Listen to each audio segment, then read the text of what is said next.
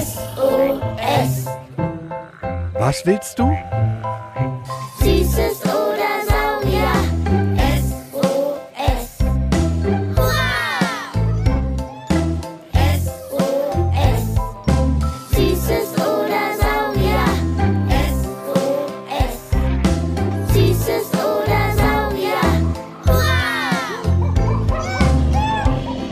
Ein Podcast für alles, was krabbelt, stampft blubbert. und fliegt. Wir haben Süßes. Und wir haben Saurier, Heute mit den Gruppenkuschlern und Steineliebhabern am Südpol. Pinguinen. So, Kinder, könnt ihr Schlittschuhe wieder anziehen, die Eisfläche ist wieder freigegeben. Und denkt dran, bitte nicht schubsen, es ist glatt und immer nur in eine Richtung fahren. Ne? Und wehe, ihr macht mir da wieder Löcher rein. Äh, äh, ich weiß nicht. Meine Beine zittern. Sparky, komm. Du schaffst das. Nur nicht mir den Arm rausreißen. Ich habe das Gefühl.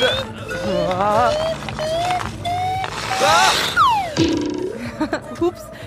Los. Hoch, Sparky. Jedes meiner Beine fährt einfach in eine andere Richtung. Übung macht den Meister. Sagt doch Oma immer. Guck, jetzt ist es schon besser. Ich glaube, eine Pirouette wie der T-Rex wird heute noch nichts. Am Ende ah, werde ich noch zu Schweineragout. Warte, ich probier mal eine.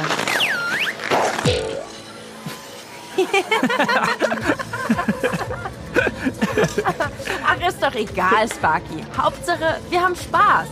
Jule, komm, wir holen uns hier so einen Kinderpinguin. So eine Schlittschuhfahrhilfe. Du schiebst mich. Ja, ja, lass machen. Ja, schon viel besser. Nur wird mir jetzt ein bisschen fröstelig. Und mir heiß, wenn ich dich hier so schiebe. Aber mal im Ernst, wie machen das eigentlich die echten Pinguine? Die fahren ja nicht nur wie wir zwei Stunden auf dem Eis. Die sind ja da den ganzen Tag, die ganze Nacht. Und das nicht bei null, sondern bei minus 40 Grad. Also doppelt so kalt wie ein Gefrierfach. Also das Ding im Kühlschrank, wo Mama, Papa, Oma, Opa Eis reinpacken. Oder Tiefkühlpizza. Tierisch kalt. So kalt ist es am Südpol, wo die Pinguine herkommen. Und dann noch der Wind. Vor allem der Fahrtwind, wenn sie schlittern.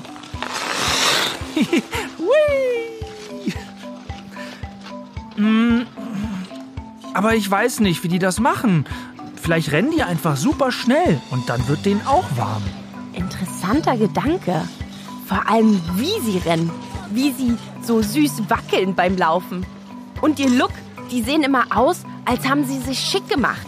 So mit Anzug oder Smoking. Und als wollen sie ins Theater oder richtig teuer ins Restaurant essen gehen. Mir ist echt kalt jetzt. Meine Sachen sind ganz nass vom ständigen Hinfallen. Ich will nach Hause, in die Wanne. Willst du nicht ins Museum für Naturkunde Berlin fahren und Cora mal wegen der Pinguine fragen? Und ich mache es uns bei mir zu Hause muckelig. Und dann erzählst du mir alles. Mm, okay, cool. Hast recht.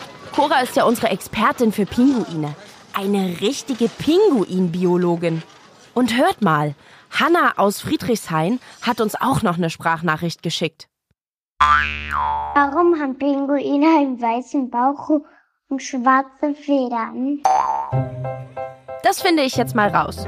Falls ihr auch so spannende Fragen über Tiere und Steine oder sogar Vulkane habt, schickt uns eine Sprachnachricht an unsere Nummer 0176 921 36208. Wie immer findet ihr die auch im Text zur aktuellen Folge. Sparky von der Berliner Sparkasse und ich finden das dann zusammen mit den Forscherinnen und Forschern für euch heraus.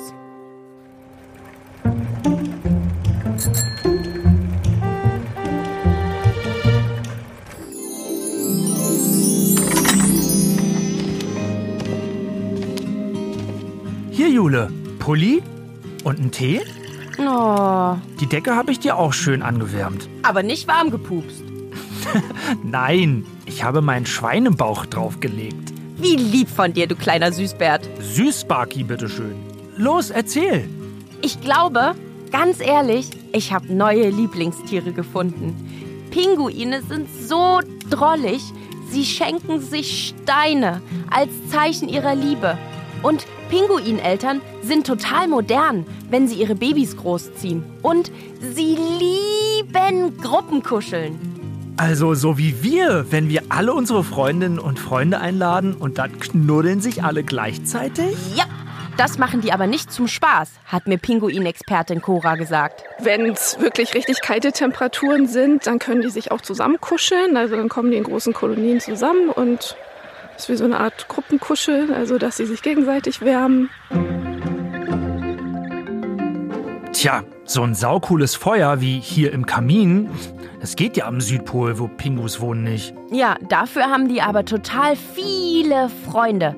Manchmal sind bis zu 10.000 Pinguine eine ganz große Kolonie. Also alles befreundete Pinguinpaare und Eltern und Einzelpinguine. 10.000? So viele wie in einem Fußballstadion? Oder bei einem riesigen Konzert? Hm, Wow! Aber wie schaffen die das auch sonst nicht zu frieren, wenn sie alleine sind?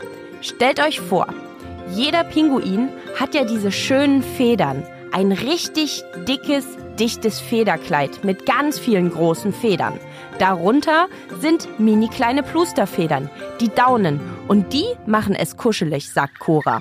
Und dieses Federkleid kann man sich vorstellen wie so ein Daunenschlaf, sagt ihn ja eigentlich die ganze Zeit tragen. Also damit sind sie gut geschützt. Die fressen sich aber auch zusätzlich eine ordentliche Fettschicht an. Also zum Beispiel die Kaiserpinguine, wenn die in der Antarktis stehen, die haben dann auch eine ordentliche Fettschicht, die sie warm hält. Das ist ja verrückt. Aber die tauchen doch auch im Wasser. Dann sind die richtig dolle nass. Die kann ja da keiner trocken füllen.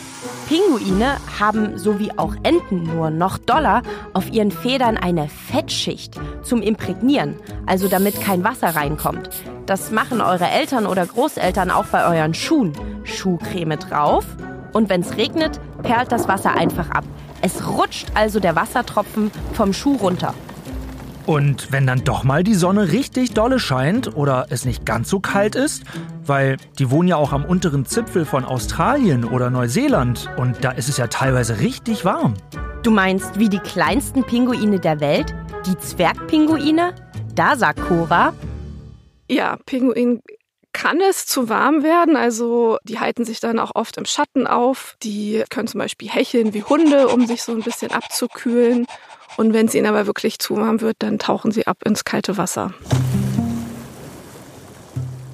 Aber was mich noch viel, viel, viel mehr interessiert, ist die Frage von Hannah, warum Pinguine eigentlich schwarz-weiß sind.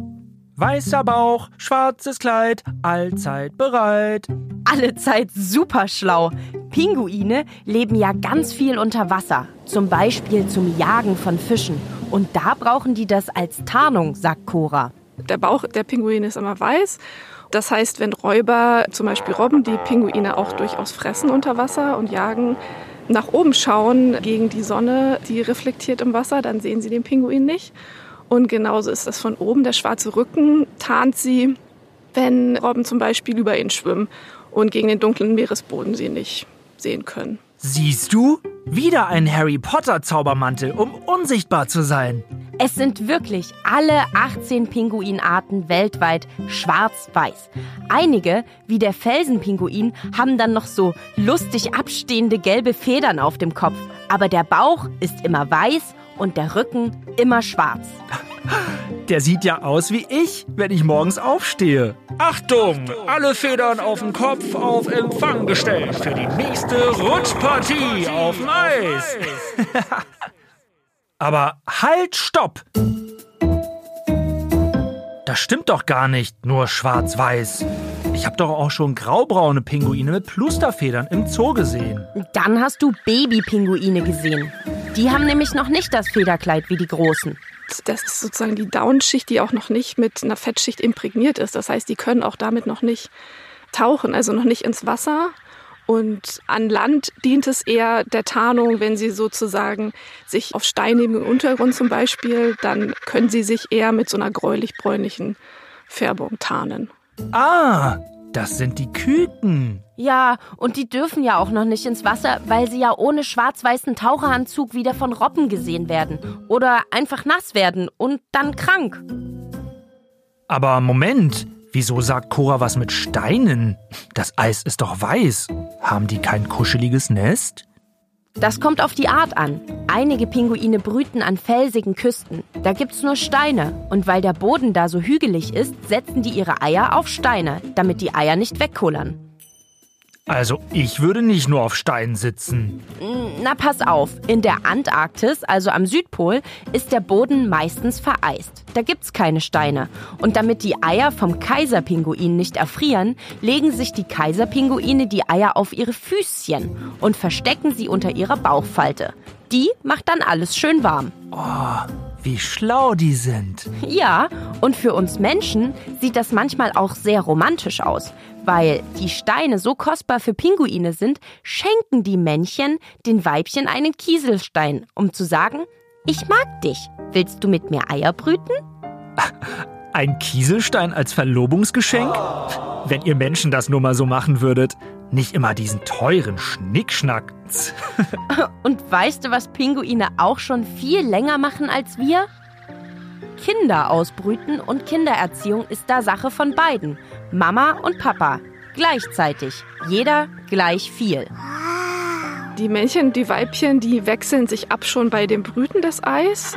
Das heißt, der eine bleibt beim Ei und beschützt das und brütet das und der andere kann in der Zeit zum Meer sein und fressen.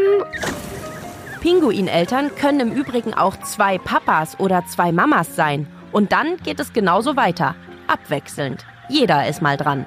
Und auch wenn das Küken geschlüpft ist, wechseln die sich ab und derjenige, der gefressen hat, der füttert danach auch das Küken mit dem, was er selbst gefressen hat. Das ist dann so, als würden eure Eltern vom Restaurantbesuch vorgekauten Fisch mit nach Hause bringen. Und das wäre dann euer Abendessen. Uah, Wie eklig das klingt.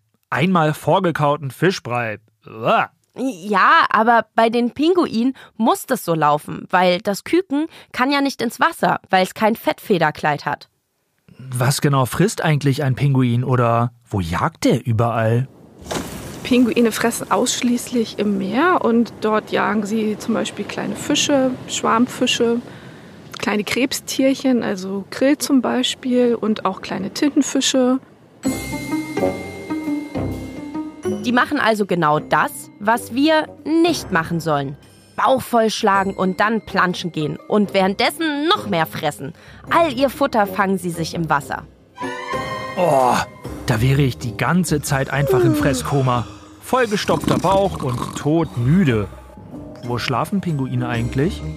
Du wirst lachen, wenn der Pinguin plötzlich bei der Jagd auf dem offenen Meer ganz weit draußen müde wird, macht er einfach ein kurzes Nickerchen im Wasser. Dann fallen sie auch nicht in so einen richtigen Tiefschlaf, aber sie können auch auf der Wasseroberfläche durchaus mal ein Nickerchen halten. Die können ja nicht einfach zurückfliegen, auch wenn sie wie andere Vögel Eier legen. Fliegen können Pinguine nicht. Dafür sind sie einfach zu schwer und die Flügel zu schwach. Echt jetzt? Das wusste ich noch gar nicht. Die können gar nicht fliegen?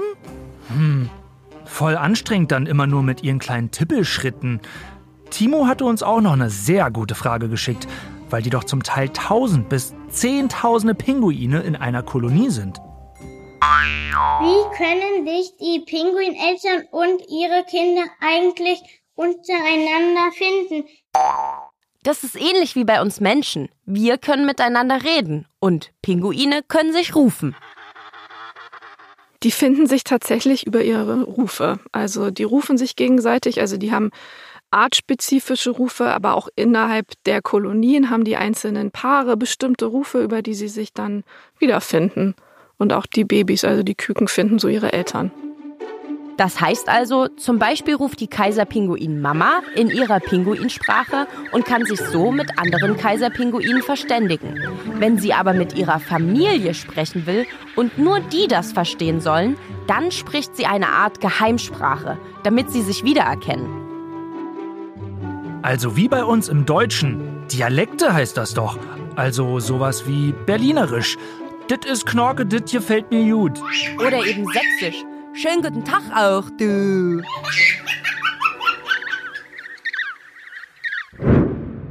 Okay, los. Bevor unsere Kurzzeitgedächtnisse schon wieder alles rauskehren und wir alles über Pinguine gleich wieder vergessen haben, welche zehn Dinge wollen wir uns merken? Mm, erstens, Pinguine leben am und um den Südpol drumrum, in der Antarktis. Also wenn ihr auf eine Weltkugel guckt, ganz unten, die Mitte, wo so viel Eis ist. Zweitens, Pinguine schenken sich Kieselsteine als Zeichen ihrer Liebe. Und es gibt Pinguinpaare mit Weibchen und Männchen.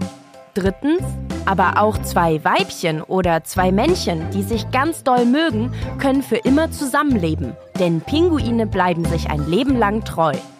Viertens, die Kieselsteine brauchen sie zum Nestbauen, damit das Ei nicht wegrollt. Fünftens, der Kaiserpinguin kann kein Nest bauen, deshalb trägt er sein Ei auf den Füßen und legt seinen großen Bauch drüber und wärmt es damit.